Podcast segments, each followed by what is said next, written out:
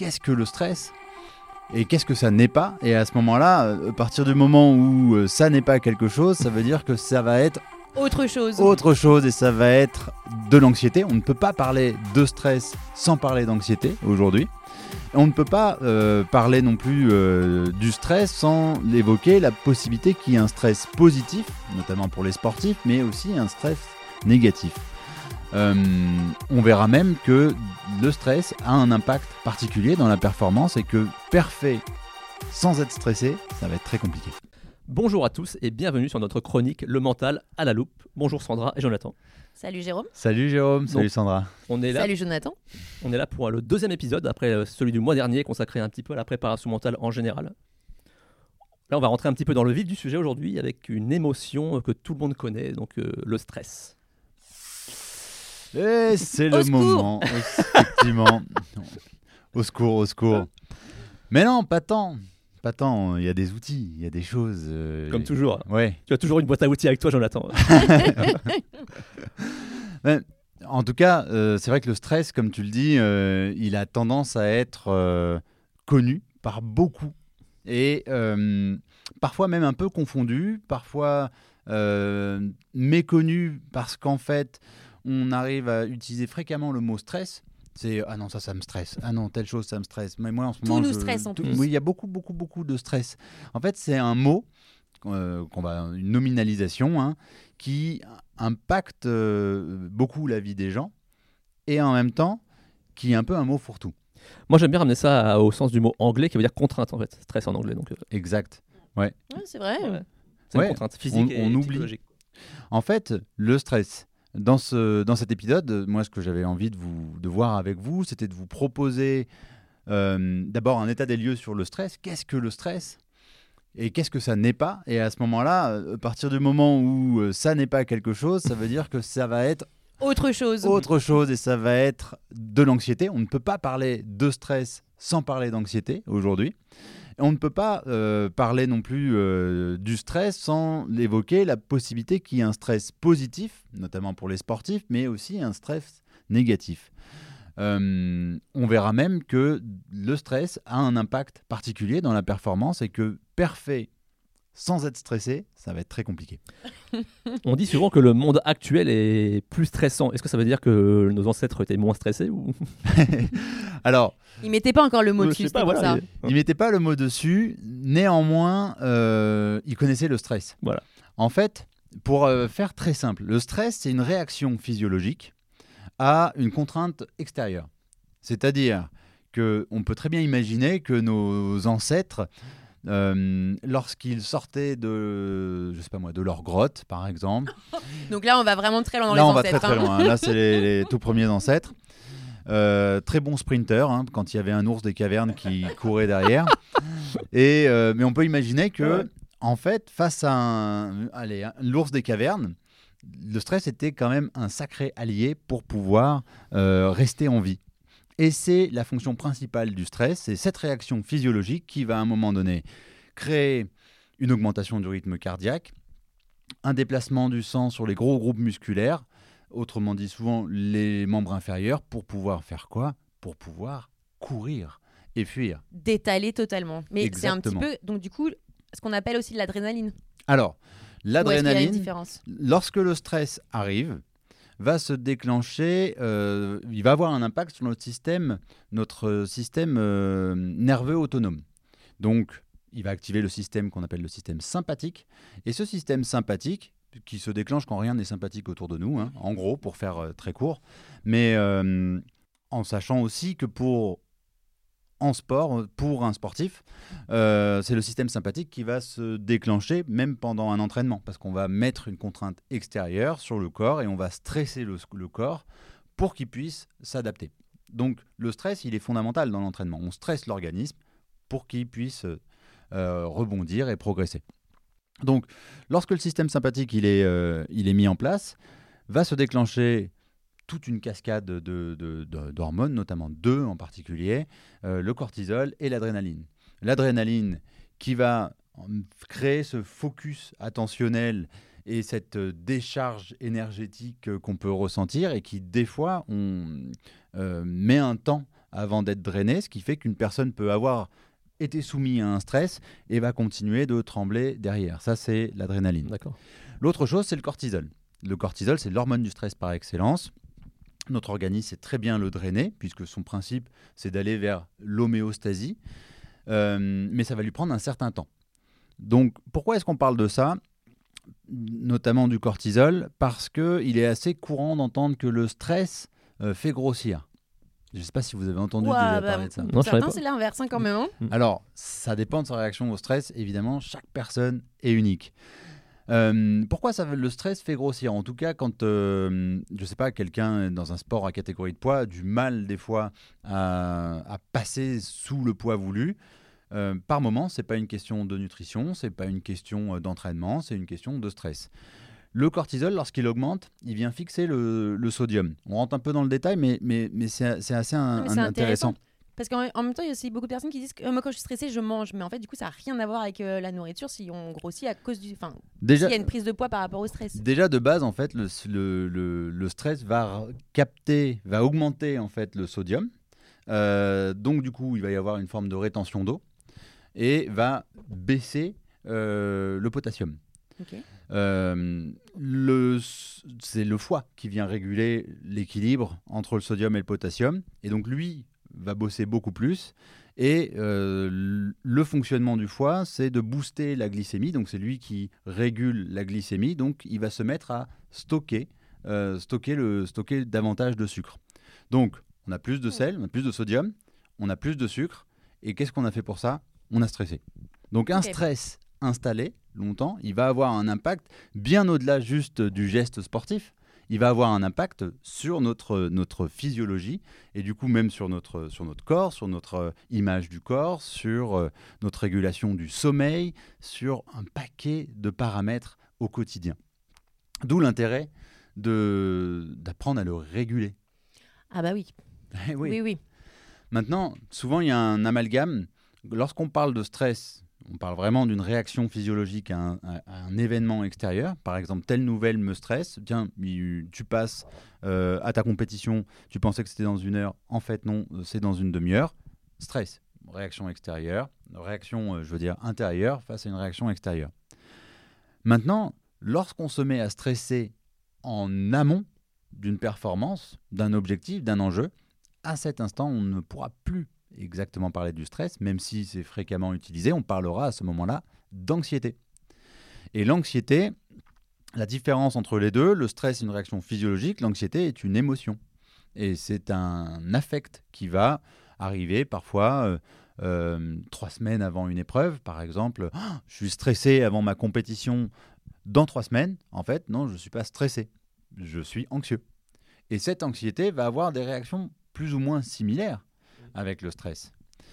Euh, le souci de l'anxiété, c'est que lorsqu'elle est installée, on va, euh, elle va, on va parler à ce moment-là d'anxiété dite euh, chronique.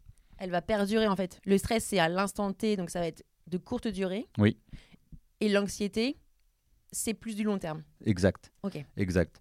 À tel point d'ailleurs que, euh, par exemple, on mesure hein, le, le stress à l'effort pour un sportif. On, on sait que si on stresse le corps sur un entraînement, par exemple le lundi, euh, a priori, le mercredi, le jeudi, il n'y a plus de raison euh, d'avoir un stress. On parle de stress fonctionnel qui va durer entre 1 et 4 jours.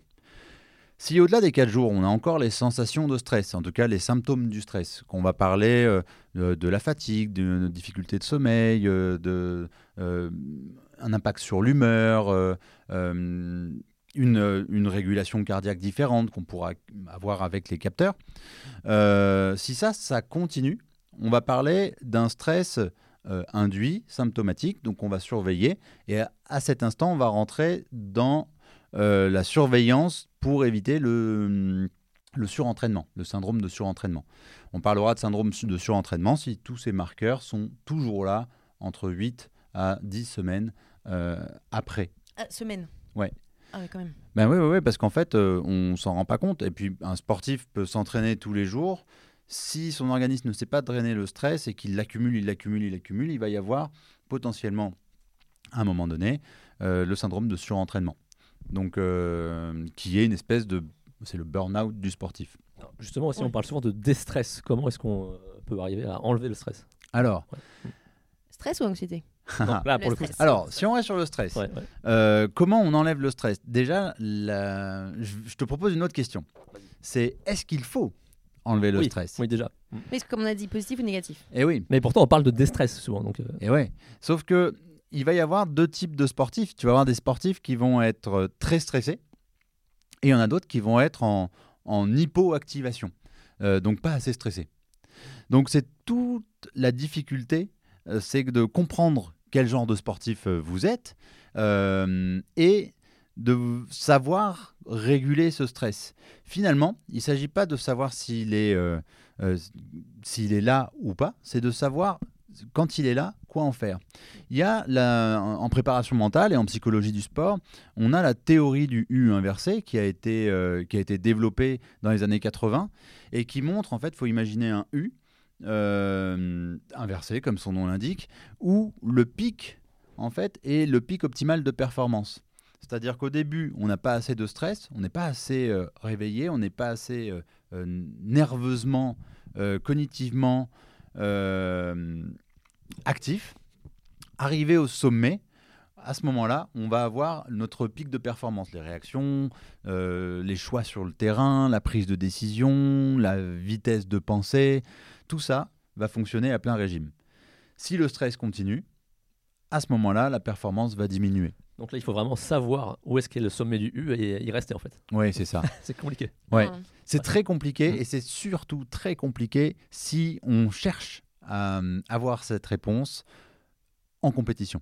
D'accord. Comment on fait? Il faut le travailler à l'entraînement. C'est tout un, un- un- une partie de l'entraînement mental Mm. que d'apprendre à repérer lors des entraînements la zone de stress où je suis euh, idéal, où je suis dans la zone. Donc ça veut dire aussi que tous les sportifs stressent avant par exemple une compétition? Enfin, il n'y a pas donc du coup parce que parfois on dit bah, il a l'air un peu trop en détente. Ouais. Ou il a pas l'air stressé par exemple. Et quand il y en a d'autres qui sont extrêmement stressés. Ouais. Donc mais quand même, c'est-à-dire que tout le monde même face à quelque chose euh, est stressé à un moment ou à un autre. Ouais. OK. En fait, la perception à l'extérieur du stress, elle va pas forcément se, se voir. L'anxiété va se voir très souvent parce qu'il va y avoir euh, un non-verbal associé à cette anxiété. La respiration va être euh, différente, il va y avoir... euh, euh, c'est une, une émotion qui est souvent, souvent guidée par, le- par la peur. Euh, on va se retrouver avec un certain écarquillement des yeux, presque l'impression de, du lapin pris dans les phares. Quoi. Euh, le stress peut être vécu, quelqu'un de très stressé peut le vivre de manière euh, très Totalement interne ouais, et ne, ne pas trop se voir. Mais on n'arrive pas euh, sur une ligne de 100 mètres euh, en étant euh, pas stressé alors qu'il y a des milliers de regards tournés sur nous. Par contre, on peut arriver avec uniquement le bon stress, se dire ok là je suis suffisamment stressé pour avoir l'effet tunnel, c'est-à-dire la vision qui se rétracte et une espèce d'hyper hyper focalisation que sur les éléments intéressants, c'est-à-dire les éléments qu'on maîtrise, euh, les actions, la succession d'actions que je dois mettre en place, mais je ne suis, ça me focalise là-dessus. Le stress vient aider, comme si finalement il agissait comme une loupe. Bien vu ça. On peut vous prêter la nôtre. Euh, Non, mais donc c'est fou que vraiment il y a un travail qui est fait sur ces, ce, ce temps, enfin ce temps qui est assez euh, restreint en fait, pour euh, pouvoir rester à, à- bah, au bon endroit pour se dire ok là je suis prêt. exactement. Alors que le stress on le voit effectivement dans- en général plus comme une peur. Enfin plus comme quelque chose c'est oh non non j'ai pas envie d'être stressé, j'ai pas envie d'être stressé, j'ai pas envie d'être- stressé quoi. Souvent d'ailleurs, en plus, quand on dit j'ai pas envie d'être stressé, j'ai On pas est envie d'être clairement stressé, stressé. on est déjà stressé. Euh, du coup, j'ai une question à te poser. 1000. Il y a un mois, tu parlais des cercles, du coup, euh, donc, euh, pour, en préparation mentale. Oui. Est-ce qu'on peut gérer le stress tout seul ou il faut euh, quand même une aide extérieure? Alors, il faut une aide extérieure, souvent. On peut tout à fait le gérer tout seul, mais il faut une aide extérieure déjà euh, dans la compréhension que l'aide extérieure peut être stressante. Puisque Ah le oui. stress, c'est une réaction à un environnement, à un élément extérieur. En gros, le cercle peut amener encore plus de stress. Et c'est ça. Ouais. Autrement dit, un parent peut Oui. stresser, même s'il pense bien faire, même s'il a envie de bien faire. Un entraîneur peut stresser. Euh, donc tout, tout ce qui est en dehors, donc les, effectivement sur les cinq cercles dont on parlait sur le premier épisode, euh, tout ce qui est à l'extérieur du premier cercle peut être stressant. Euh, donc c'est au premier cercle, donc c'est à l'athlète d'apprendre à gérer ce stress-là, cette résistance au stress. Donc euh, maintenant, il y a des outils pour apprendre à gérer, pour, à gérer le stress. Par exemple, il y a deux outils qui ont été largement étudiés dans différentes euh, publications scientifiques, la méditation, la respiration. Aujourd'hui, on sait que, euh, alors la plupart des études montrent que au, partir de huit semaines et une pratique de méditation ou de technique de respiration particulière, dont on parlera après, euh, on va avoir un impact sur le stress. Et du coup, sur le cortisol, le cortisol qui vient nuire à la mélatonine, donc euh, à l'endormissement. Donc en travaillant sur le stress par la respiration et la méditation, on va avoir un impact sur le cortisol, on va avoir un impact sur la mélatonine, on va avoir un impact sur le sommeil, on va aussi avoir un impact potentiellement sur le poids, on va aussi avoir un impact sur euh, les autres émotions qui vont nous traverser au fur et à mesure d'une journée. Et là, tu parles de 8 semaines, mais du coup, euh, si on a du retard dans ce travail-là, est-ce qu'on peut rattraper le retard euh, avant une compétition ou c'est un peu compliqué ou... Alors oui, on peut rattraper le retard. Ça va pas être euh, l'idéal. En fait, ça va être fonctionnel, mais on n'aura pas travaillé sur la cause du stress. Donc, le problème du stress en préparation mentale, c'est que c'est un travail, c'est une expression d'un travail de, ou d'une problématique de surface. Euh, c'est ok, je ressens du stress, alors que très souvent il y a un fond derrière. Il y a un travail de fond. Par exemple, euh, quand je rentre sur le stade, j'entends le public, je stresse. Ok, ça, ça peut être un travail de fond, un travail de surface, pardon, qu'on peut, qu'on peut aborder. Ok, à travers de la visualisation, euh, visualise uniquement ce qui doit te concerner. Néanmoins, ça sous-entend que potentiellement il y a un travail sur le regard des autres, qui est plus un travail de fond et qu'il faudra faire euh, plus tard. Mm. Tu vois?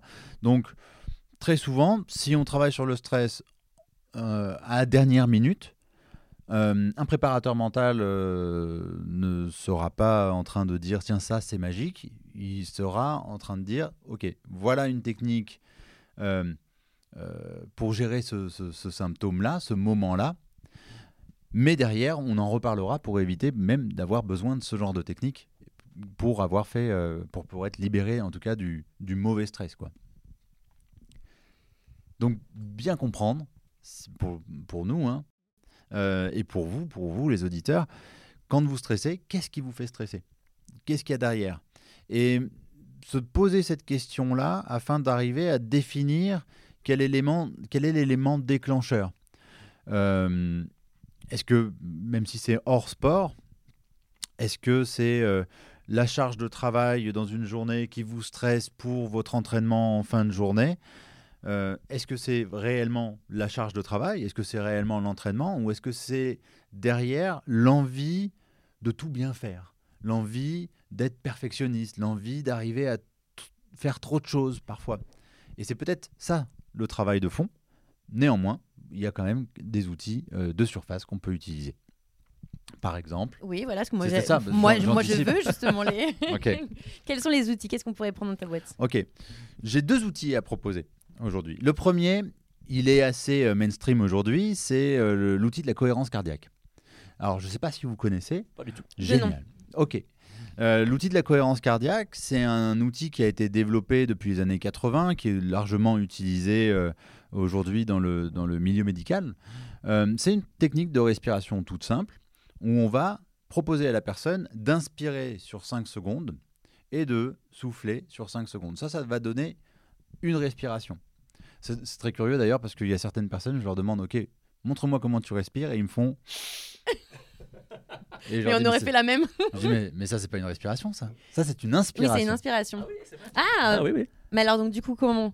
Alors, on inspire et on souffle, et ça, ça fait une respiration. Respirer, c'est Ok, dans les Ah deux oui, c'est sens. le- c'est les deux. c'est les D'accord. deux. C'est on rentre et on sort. La première chose, c'est d'arriver à caler notre respiration sur, euh, sur 5 secondes, 5 secondes. L'effet derrière, ça va être de réguler notre euh, système nerveux autonome. C'est-à-dire cette balance qu'il y a avec le système sympathique et le système orthosympathique. On vient euh, équilibrer les deux systèmes. En activant un processus autonome qui s'appelle le basoréflexe. Alors ça c'est pour rentrer un peu dans le détail. Le basoréflexe qui va s'activer au bout de 20 secondes de respiration. Le principe, c'est en inspirant et en soufflant, en activant le basoréflexe, au bout de 20 secondes, il va y avoir un rééquilibrage à l'intérieur du niveau de cortisol, de l'hormone du stress. Donc, en faisant ça, je, vais, je ne vais plus réussir puisque je n'aurai plus la totalité du carburant du stress pour pouvoir stresser. Autrement dit, je vais pouvoir penser à quelque chose qui me stresse, mais sans en ressentir euh, pour autant les effets. Donc en 20 secondes. Alors, en 20 secondes, ça euh, commence. L'idéal, c'est de le faire 5 minutes.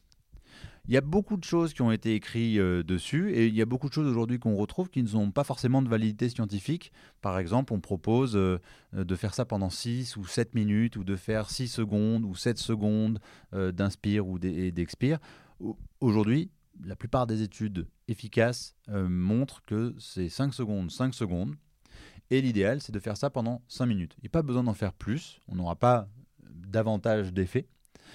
Euh, mais au bout de 5 minutes, on a euh, la totalité des effets efficaces. Mais qu'est-ce que 5 minutes dans une journée en plus? Donc en fait, c'est quand même euh, un outil qui est relativement rapide pour à un moment atténuer justement une situation dans laquelle on est. Ouais, complètement. Mais c'est waouh. Non seulement il est rapide, mais en plus de ça, il a, il est, il a une durée de vie dans le temps. C'est-à-dire qu'en fait, on constate qu'il y a un effet de la cohérence cardiaque après l'avoir fait sur le- les heures en- ensuite. Alors, on estime à 4 heures.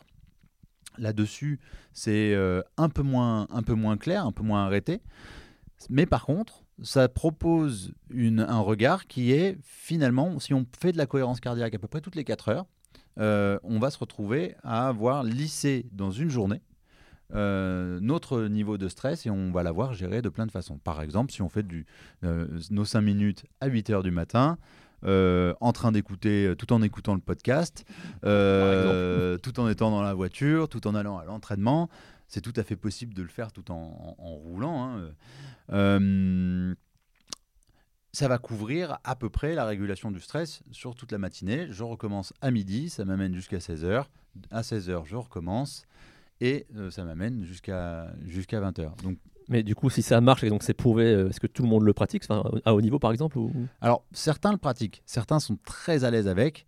Euh, je prends les quelques sports dans lesquels j'interviens et que je connais bien, l'apnée, en golf, euh, en escalade. on va le, beaucoup de plus en plus d'athlètes, en tout cas, utilisent cette technique-là.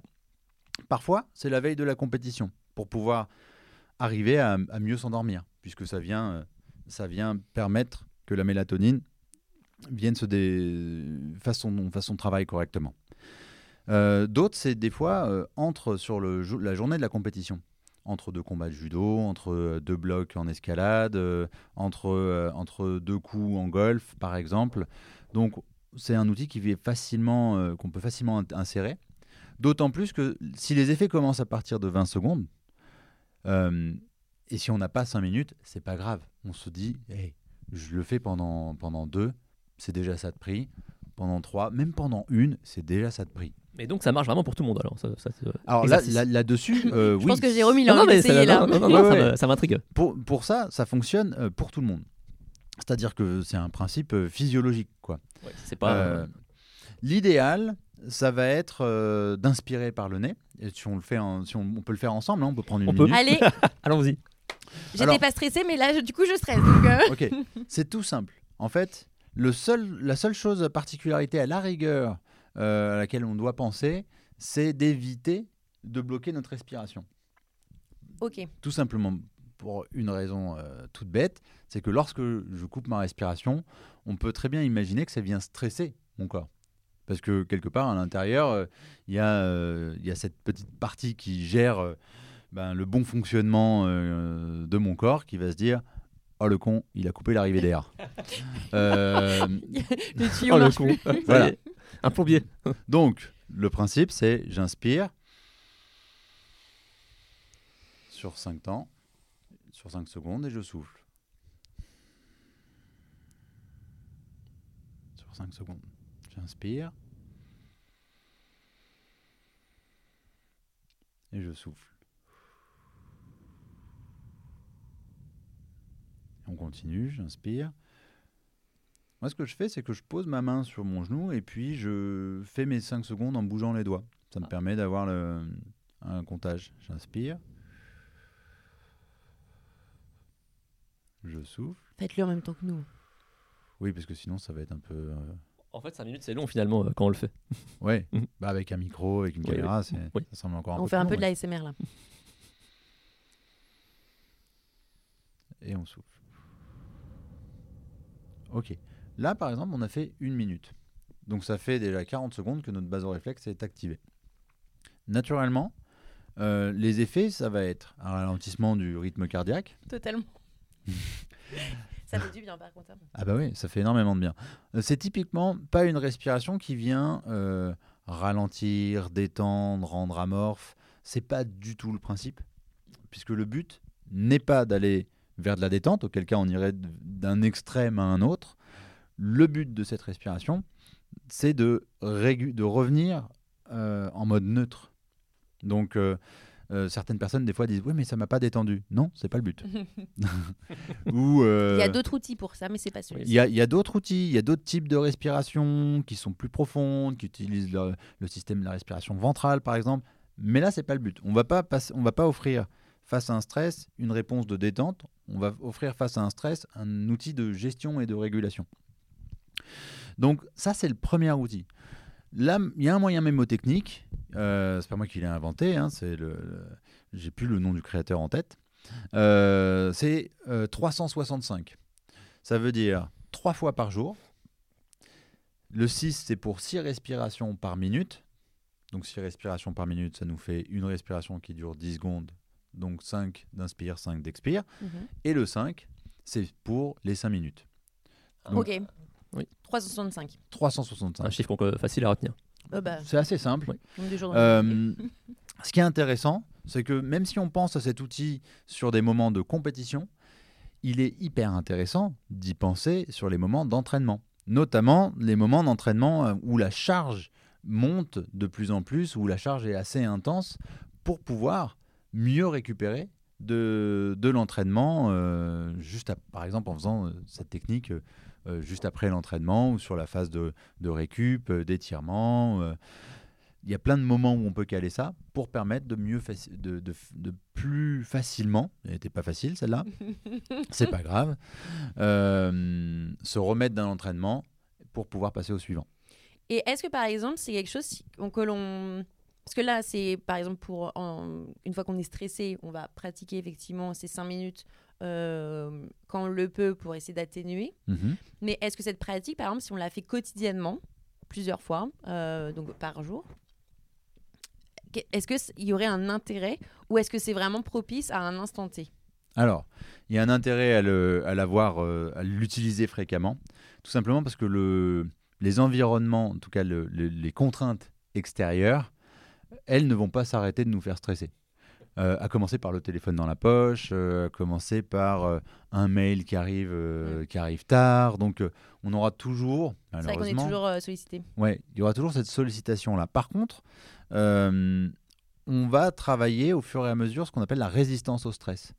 Une personne qui va pratiquer régulièrement cet outil, et puis d'autres aussi, hein, mais, mais en tout cas, par exemple, cet outil-là, va devenir plus hermétique au stress. Elle va devenir plus résistante au stress. Et même si, à un moment donné, elle fait une pause dans la- dans l'utilisation de cette technique, on, verra qu'elle aura plus de facilité à répondre à certains événements extérieurs pour pouvoir, euh, pour pouvoir euh, être efficace. Et voire même certains stress ne la toucheront quasiment plus. Donc, Ouais, donc euh, ça peut être quand même clairement bénéfique à long terme, en tout cas pour la gestion du stress. Oui. 5 minutes dans une journée. Ouais. Enfin, régulièrement. Mais ensuite, euh, puisqu'on parlait de- du- de- des sportifs, c'est efficace. C'est efficace pour tous les professionnels, les entrepreneurs, évidemment.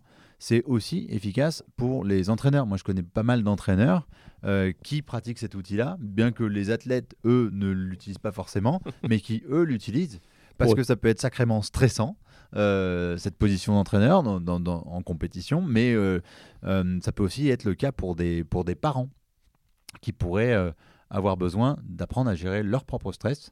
Donc, euh, et des fois, sans même que ça se voit, ils sont là, ils regardent, euh, et puis euh, ils sentent le stress arriver, puis simplement, ils respirent. Oui, mais justement, est-ce que les parents de sportifs comprennent qu'ils doivent gérer ce stress ou souvent on- Ah là, ça c'est un autre débat. Ouais, c'est un Mais, grand- c'est un grand c'est débat. un- C'est un autre débat. En fait, euh, il y, a, il y a plusieurs cas de figure. hein. Il y a les parents qui sentent qu'ils deviennent une aide.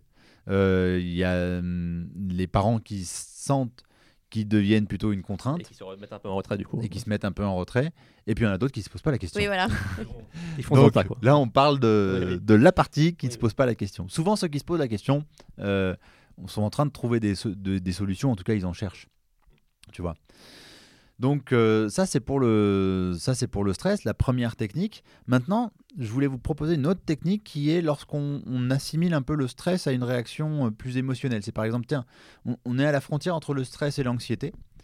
Euh, donc l'idéal de cette technique, elle va se baser sur un outil qui est l'imagination et la construction symbolique de hum, psycho-affective. Alors ça c'est pour les termes un peu complexes, mais en gros, notre cerveau, si on utilise euh, des symboles, ça va lui parler. Et on, on va avoir un impact dessus. Pour ça, on va penser à quelque chose qui nous stresse ou qui nous a stressé et on va imaginer quelque chose. On, on va imaginer qu'on peut donner une forme à ce à, à- À ce stress? Alors pas à ce oui à ce À stress ou en tout cas à, à la manière de le vivre au ressenti. Ça peut être un objet ou par exemple ou- Alors, ça Ouais. va pas être un objet, on va imaginer quelque chose, c'est que cette forme-là va être euh, un rond. Le présupposé pour la technique, c'est plus pour aider la technique, ça ne veut pas dire du tout que c'est une vérité, mais c'est pour aider à cette technique-là. Par exemple, je vais me concentrer sur une situation où je ressens du stress, je vais me rappeler cette situation-là et je vais me rappeler le stress. Imaginons quelque chose, c'est que ce stress-là, il tourne sur lui-même. Un peu comme s'il était en train de revenir. On peut imaginer que s'il tournait pas sur lui-même, il serait sorti, il aurait été évacué, et puis on n'en parlerait plus. Euh, la question, ça va être, quand tu penses à une situation qui te stresse, ce stress-là, tu le vis comment? Et imaginons qu'il tourne, dans quel sens il tourne? Hmm. Est-ce qu'il va tourner dans le sens des aiguilles d'une montre? Est-ce qu'il va tourner dans le sens euh, inverse des aiguilles d'une montre? Est-ce qu'il va tourner sur un plan frontal, un plan latéral Et vous pouvez le faire, hein. Les yeux Je suis en ouverts ou les d'essayer, yeux là. Ah, fermés. Moi, je suis en train Je suis en train d'essayer. d'essayer moi. mais- Ok. Mais ça tourne pas très rond. Alors, On savait déjà ça. le but c'est que ça tourne. C'est pas forcément que ça tourne rond. Puis mentalement, vous pouvez même le faire les yeux fermés si ça vous aide à mieux vous concentrer sur, vos- sur vos ressentis. Mentalement, une fois que vous avez remarqué, euh, vous avez constaté, vous avez ciblé cette sensation, imaginez quelque chose, c'est qu'elle accélère, qu'elle devienne un peu plus rapide. Attention, c'est le moment inconfortable. Que vous pouvez l'accélérer, voire même entendre ce mouvement d'accélération, comme si ça faisait un son. Ça faisait Normalement, vous devriez sentir que c'est pas génial. Pas très C'est confortable. pas très confortable. Maintenant, imaginez, puisque vous avez appris à l'accélérer, que vous commenciez à le faire ralentir. Ralentir. Ralentir jusqu'au moment où. chouf, chouf, chouf. Ça se stoppe complètement. Ça aide les sons.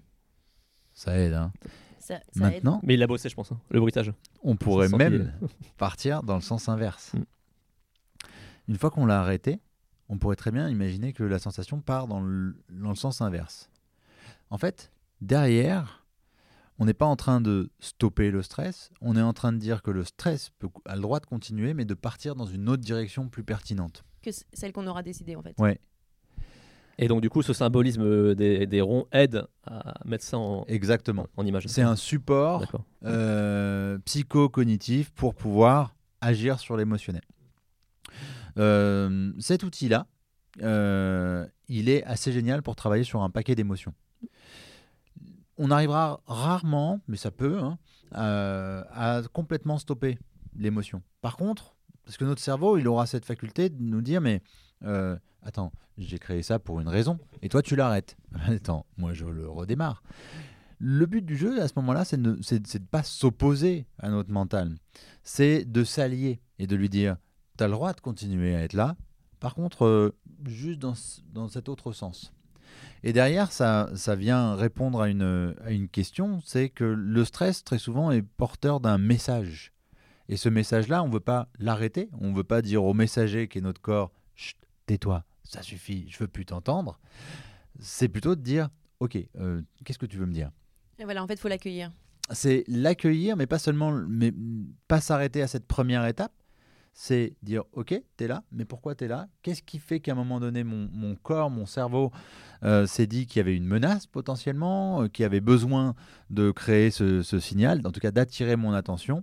Et de quelle autre façon, une fois que j'ai entendu le signal, que j'ai compris ce signal-là, que j'ai trouvé les triggers, de quelle façon je peux utiliser ce stress pour peut-être le comprendre différemment, peut-être se dire, ok, je ressens du stress, ça veut dire qu'il y a une partie de moi qui est en train de se préparer. Peut-être un peu trop tôt, peut-être un peu trop fort, mais il y a un truc qui est en train de se préparer à l'échéance. Et l'important, c'est d'être prêt. Donc, euh, avec ces deux outils, il y a de quoi reprendre un peu la maîtrise avec le stress, mieux le gérer, mieux le comprendre, et peut-être même s'en faire un allié. C'est vrai que c'est finalement relativement temps, simple et on peut euh, en faire ça tout, enfin, tout seul presque. Enfin, ouais. Mais Oui. comme on dit, de toute Ouais. façon, il faut écouter son corps. Donc, c'est aussi des appels qui, qui, qui, qui nous font. Et, euh, et apprendre à pas juste entendre, mais vraiment écouter. Et donc, euh, en apprendre quelque chose. Complètement. Waouh. Ouh. Ça- ça- Ça va mieux Non, mais ça fait. On vient de passer par les sessions là. Euh, non, mais c'est effectivement euh, particulier. Puis c'est vrai que nous, c'est pas- bah, du coup, c'est pas quelque chose que. Enfin, moi, à titre personnel, c'était pas quelque chose que je pratiquais. Mhm. Euh, donc ça fait. c'est bizarre. La première fois, ça reste bizarre en fait de, de faire ça. Mais sûrement bénéfique. en tout cas, à, long- à, à long terme. Peut-être qu'il y a déjà des auditeurs qui le, qui le pratiquent. En tout cas, ça, ça, ça peut pas faire de mal, c'est sûr. Mais euh, ouais, ouais, moi, je- j'aurais essayé à la maison. En tout cas, vraiment, on a bien réussi à analyser ce, ce stress, euh, vraiment ce, ce mot que tout le monde connaît sans forcément savoir euh, ce qu'il englobe. Donc c'était vraiment euh, vachement intéressant. Ouais. Ouais. Mais moi, il y a un autre mot, hein, par contre. hein, parce que si on, on- là, on a parlé du stress, mais euh, on a parlé aussi un peu de l'anxiété, mais il y a aussi les angoisses, l'angoisse. Et, et c'est vrai que c'est un peu le trio euh, perdant. Euh, Ouais. pas gagnant du tout. Mais euh, qu'est-ce que les angoisses aussi euh, Alors, les angoisses vont être une euh, réaction émotionnelle euh, vive euh, qui vont en fait bloquer quelque part la totalité de, l'individu. En tout cas, ça va aller, ça, va aller vers, ça. C'est souvent ce qu'on appelle aussi les paniques attaques, les, les attaques de panique. L'angoisse, très souvent, derrière, on a une première expérience où il y a eu une première angoisse. Euh, par exemple, qui a été, euh, qui a été très très vive, c'est, euh, je sais pas moi, j'arrive, j'arrive dans un endroit et je ne sais pas pourquoi, mon cerveau a peut-être à un moment donné vu, perçu quelque chose comme étant hyper menaçant et il a déclenché une cascade, une réaction très très forte. Très souvent, c'est, on va retrouver des, des peurs fondamentales, la peur de la mort notamment, même si on n'a pas forcément un contexte euh, lié à la mort. hein. Et la réaction va être tellement forte que certaines personnes vont aller aux urgences hein, pour ça. hein. Donc là, on, c'est, c'est- c'est plus rare quand même. C'est ouais, beaucoup C'est plus assez intense. dévastateur quand même, euh, oui. l'angoisse. Parce que c'est- ça reste quand même, du coup, c'est la, la plus forte entre le stress, l'anxiété. Alors, c'est, la réaction la plus forte. Ouais. C'est, celle, c'est celle qui envoie vraiment aux quoi. urgences avec cette impression de bah, je suis en train de faire une crise cardiaque. Quoi. Et du coup, est-ce que des sportifs ont déjà vécu ça en compétition? Enfin, Alors- Tu en as déjà entendu parler ou- Oui, c'est Oui. arrivé. Il y a des sportifs qui ont vécu ça. Euh, il y a un très bon documentaire. euh, je ne sais pas si j'ai le droit de citer les plateformes. Ah, si, si, nous, on n'a pas de. Euh, Il y a un très bon documentaire. Je crois que c'est sur Netflix. euh, sur les angoisses de, de, de tennisman professionnels américains euh, qui avaient des crises d'angoisse pendant les matchs avec vraiment cette sensation de je suis en train de mourir et tous les spectateurs vont me voir mourir. C'est assez rare et généralement ça arrive au moment où il y a un syndrome de surentraînement installé et l'angoisse est le dernier marqueur. C'est il y a de la fatigue, mais on y va quand même. Ok, ben c'est le- je vais mettre des crises d'angoisse comme ça j'aurai euh, toute l'attention de, de quelque part du conscient euh, pour bien qu'ils comprennent qu'il faut qu'il faut qu'il lève le pied quoi. Euh, donc c'est très ponctu- c'est très ponctuel. Le souci avec l'angoisse, c'est que régulièrement la première crise est tellement forte qu'elle crée un système de peur d'avoir de nouveau la crise. Et en fait, ça, on rentre dans un Qui peut et- et également peut angoisser, en- du et qui, et qui peut en tout cas, non pas angoisser, mais créer de l'anxiété. J'ai, je suis anxieux, que ça recommence. J'ai rien compris à ce qui m'arrivait. Et à ce moment-là, s'installe le système de la peur d'avoir peur. Donc, l'angoisse ne nous fait plus peur, mais c'est la peur de l'angoisse et de la crise qui vient, qui vient nous polluer. Et en plus de ça, au moment où quelque chose de près ou de loin qui commence à, à- à- à- à ressembler à de l'angoisse, c'est la peur d'avoir peur qui vient augmenter, euh, qui vient des fois même créer l'angoisse. Donc, euh, Ouais, c'est oui. plutôt c'est un peu l'escalade en fait. hein. ouais, plutôt c'est pris en charge, euh, mieux c'est. Souvent, ce ne sera pas forcément des préparateurs mentaux qui vont travailler sur les angoisses. Ça peut, ils, ont, ils auront quelques outils. Ça sera des psychologues, ça sera euh, des thérapeutes. euh, mais c'est important, en tout cas, de- de- de- d'arriver à, les, à, les, à les remarquer, à en parler, euh, pour pouvoir les dépasser, parce que ce n'est pas, pas quelque chose que, qui vient stopper une carrière. Non, du coup, c'est plus. Enfin, effectivement, c'est plus ancré, les angoisses. Mais c'est vrai que, du coup, c'est là où on peut dire qu'il y a quand même une. Incompréhension, je pense, pour, pour, euh, beaucoup de personnes. Parce qu'on dit souvent euh, Non, mais là, je suis angoissée, alors qu'en final, je suis pas du tout angoissée. Je suis plus peut-être stressée. Et c'est vrai que, du coup, les, mots sont peut-être mal utilisés sur la force, en fait, de ces, de ces émotions qui sont le stress, l'anxiété, euh, les angoisses. Alors, bien évidemment, on peut être angoissé. Mais on voit aussi que c'est l'émotion euh, la plus vive qu'une angoisse, à mon avis, est souvent en plus un, un stress à l'instant T, qui peut après se transformer en anxiété et après, effectivement, en, en, en crise, parce qu'effectivement, l'angoisse, c'est plus des, des- des crises de panique, etc. Donc, euh, c'est vrai que c'est- bien quand même de faire ce parallèle entre les trois, parce que euh, bah, déjà, chaque mot a son importance, Oui. chaque émotion veut dire quelque chose, et que quand on arrive sur les crises d'angoisse, bah, c'est pas une simple crise de stress. Quoi. Complètement. Ça fait partie, tu sais, de la. On parle de, de quotient euh, émotionnel aujourd'hui. C'est-à-dire cette faculté qu'on va avoir de reconnaître nos propres émotions et de mettre les bons mots dessus et de les reconnaître aussi chez les autres. Et arriver à, utiliser les bons mots pour les bonnes émotions, ça permet d'abord de mieux savoir de quoi on parle et de se rendre compte qu'il y, a y a un côté crescendo, il y a toute une palette d'émotions. Et, ça fait partie de la formation de, de l'athlète, mais même de l'humain, hein, à mon sens, d'arriver à bien se connaître, se dire, ok, là j'ai de l'appréhension, non, là j'ai du stress, là j'ai de la peur, là cette peur-là elle passe, donc c'est pas de l'anxiété, ah elle reste, elle est installée un peu, euh, ben, ça ressemble à de l'anxiété, ok, là je comprends rien à ce qui m'arrive, ça c'est de l'angoisse, euh, et arriver en fait à mieux se comprendre et d'arriver à faire la même chose sur là je suis content, là je suis enthousiaste, ah, là je suis complètement euphorique, c'est presque trop.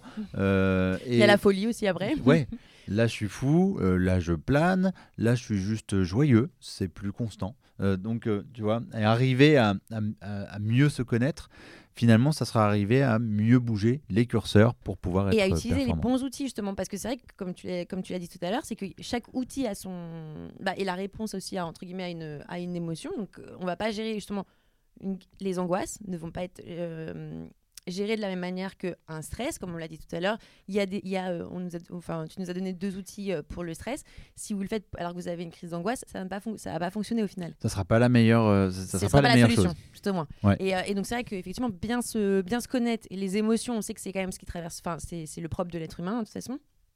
Et puis sans, sera, sans ça, ce serait triste, surtout. Mm. Euh, on serait un petit peu vide. mais euh, non, je Ne regardez pas comme ça. Je rigole. Euh, mais mais c'est vrai que voilà, enfin, comme on dit, si on, se, si, on, si on trouve le problème, le vrai problème, etc., en tout cas, on peut y apporter la solution avec le bon outil et, et le, et le bon exercice. Exactement. Moi, du coup, j'ai une question avant de terminer. Euh, quand on est préparateur mental, est-ce que c'est plus facile de travailler une émotion qu'on connaît personnellement, qu'on maîtrise personnellement? Quand on a du vécu. Oui, oui. Est-ce que le vécu aide à aider l'autre, du coup? Euh, Le patient, si on peut dire. Oui et non. Alors, je reprends juste sur le patient parce qu'on n'a pas le de préparer, on n'a patient, pas de oui. patient, on n'a même pas de on n'a même pas de sportif, c'est pas C'est quoi le terme d'ailleurs pas euh, nos sportifs. Le préparer ou Euh, L'accompagner, le préparer, Ouais. euh, bien sûr. Ouais. Après, ce sera, euh, c'est pas notre sportif à nous, c'est un sportif ou un client. Oui. en plus, patient, c'est vraiment pour le milieu médical. Puis moi, j'aime bien bosser avec des gens qui sont un peu impatients, de toute façon. Euh, l'impatient, du coup. euh, en fait, c'est- à double tranchant. Si tu connais par exemple une émotion que tu as vécue, euh, pas parce que tu l'as vécue et tu te dis, tiens, bah, c'est la même chose, on parle de la même chose, ils Oui. utilisent les mêmes mots, potentiellement, ça va amener quelque chose, ça va amener de ma part une forme de projection. C'est-à-dire, je vais me dire, ma réalité est valable pour tout le monde. En tout cas, elle est valable pour, pour- par exemple, pour Jérôme ou pour Sandra. D'accord. Et, et ce qui serait faux, parce que moi, ce que j'appelle la colère, par exemple, bah, ça sera différent pour toi, ça sera différent pour toi, Jérôme aussi. Donc, euh, On vit les émotions différemment. c'est ça. il faut arriver un peu à se détacher de ses propres émotions, du coup, pour Alors, aider faut, le. se- faut se détacher de son propre, de, de sa propre histoire. Ouais. Tout simplement, parce pas qu'on évident, je pense, on va hein. pas mettre les, les mêmes choses. Maintenant, le fait de ne pas connaître le sujet, par exemple, quelqu'un qui euh, ne serait pas compétiteur, n'a jamais eu un passé de compétiteur et qui ferait de la préparation mentale, pourrait être tout à fait pertinent euh, si il- ça va peut-être l'amener en fait à se poser des bonnes questions. Donc, s'il est correctement formé, il va apprendre à poser ces questions-là en disant tiens, je, voilà, je ne connais pas de quoi, on parle. Raconte-moi ce que ça te fait, c'est comment, à quel moment ça se déclenche, à quel moment ça s'arrête. Il aura plein de bonnes questions, justement parce qu'il ne connaît pas. Donc, euh, c'est tout l'intérêt hein, d'une formation euh, euh, efficace en prépa mentale, hein, c'est d'arriver à ajuster cette posture, surtout pas se dire j'ai la solution, je sais de quoi on parle, j'ai la solution pour tout le monde, mais plutôt euh, comment tu vis les choses et apporter des outils, des réponses adaptées à, à chacun. Ok. Là, on a dévié un peu du stress, euh, peu sujet du initial de- du podcast, mais bon. Mais c'est pas grave, ça fait importe. partie aussi de. Ça reste des émotions Oui, voilà. euh, que, l'on- que, que les sportifs vivent, que, ne- que, que les gens vivent euh, dans tous les cas de, tous les jours. Et, et ça reste un, un créneau assez particulier. Oui, bien sûr. Maintenant, euh, l'idéal, ben, c'est que, chers auditeurs, si vous avez envie de mettre en commentaire ce que vous avez pu retirer des techniques, si vous avez euh, des questions, n'hésitez pas. Tout à fait. Et si vous avez essayé ces deux petites techniques aussi, dites-nous euh, peut-être le, le sentiment que vous avez eu après ou le ressenti que vous avez eu juste après, après ces cinq petites minutes. Alors peut-être que vous l'avez fait en même temps que nous. Euh, mais, mais voilà, pour savoir justement de votre côté, c'est peut-être une pratique que vous allez faire de manière plus régulière. Mais en tout cas, c'était euh, très sympa ces deux petits euh, exercices. Moi, je vais les faire juste après le podcast. Prochain épisode, on parle encore de quelque chose de d'assez assez dense, puisque Ah. c'est la peur de l'échec. Si je, me trompe, aussi. si je me trompe pas, avec un petit peu de démotivation aussi dans le, dans le, dans le, dans le- dans le menu. je Il y a crois. un peu de démotivation, et on va parler de la peur de l'échec, on va parler de, de ce qui nous empêche des fois de passer à l'action finalement. Euh, La procrastination, du coup, il me semble que c'est dans le- On n'en on n'en sera pas loin. On n'en sera, On pas, loin. Bien souvent, c'est parce qu'on a peur de pas réussir que Qu'on ne fait rien. on procrastine. Bon, il y a plein d'autres choses aussi dans la procrastination. Euh, donc c'est le mois prochain.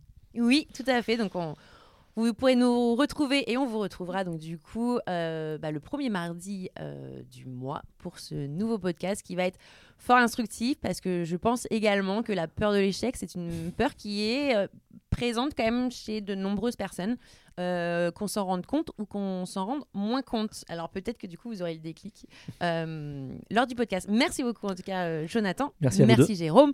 Et on vous retrouve le mois prochain. Salut à tous. Salut Salut